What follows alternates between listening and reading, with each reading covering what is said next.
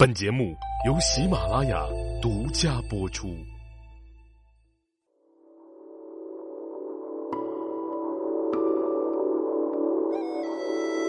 喜马拉雅的各位茶友们，大家好，我是赵阳。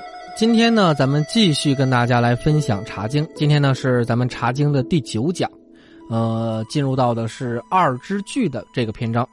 咱们先看一下今天的原文内容，比较短啊，就一句话，内容是这样的，叫做“储旧，一曰对，为恒用者佳”。这就一句话，说的是这个茶具当中的哪一项呢？叫做储旧。这储旧呢，又叫做兑，而且呢，强调了用于倒茶的储旧是最好的。那咱们看一下这几个字所表达的含义。这个储旧呢，指的就是储和旧啊，是倒物品所用的一种器具。一曰兑，说它还有个名字，就叫做兑啊。兑呢，就是呃倒物用的石臼啊。所以啊，在中国古代，这些字其实表达的含义啊，基本都是大致相同的。那咱们来说一说啊，这个器具。根据中国古代这些文献记载啊，储旧的使用呢，历史呢是比较悠远的。我们在新石器时代便出现了这种器具，它最早呢是用于这个倒一些粮食用的啊，后来用途就比较广泛了，也越来越广泛，可以这么说啊，种类的名称也越来越多，有这个盐钵呀、啊乳钵呀、雷钵呀，这都是它的名字，在民间。它的类型呢，就有这个呃米桶、捣药罐或者是这个蒜臼子啊。尤其在北方啊，咱们吃这个蒜的时候，愿意用这个蒜泥，其实就是用的杵和臼这么一个配合啊。我们经常把这叫捣蒜的工具啊。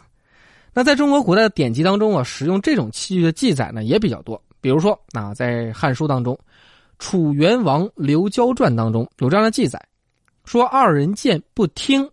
续米之，一之者一，使楚旧对冲于世。那在南史的武帝纪当中啊，也有这样的记载，说明日复周至，李文有楚旧生。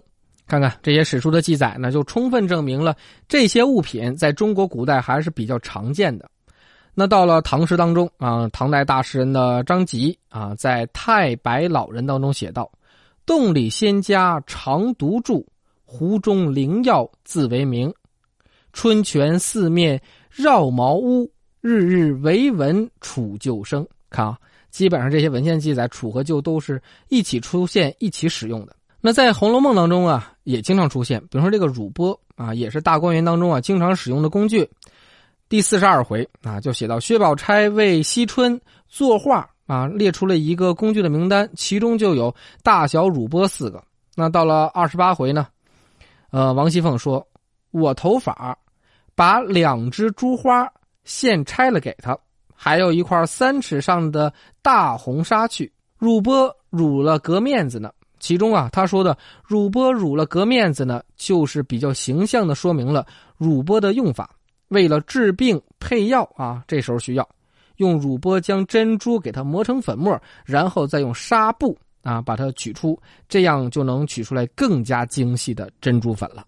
而说到这个储臼呢，不仅在中国有，在其他国家呢也是一个常用工具。只不过到了不同的国家、不同的地区、不同的民族，有其不同的特色而已。嗯，看来啊，唐代人呢用这种方式呢去把茶叶打碎啊，或者是研磨碎，是他们当时制茶的一道工艺。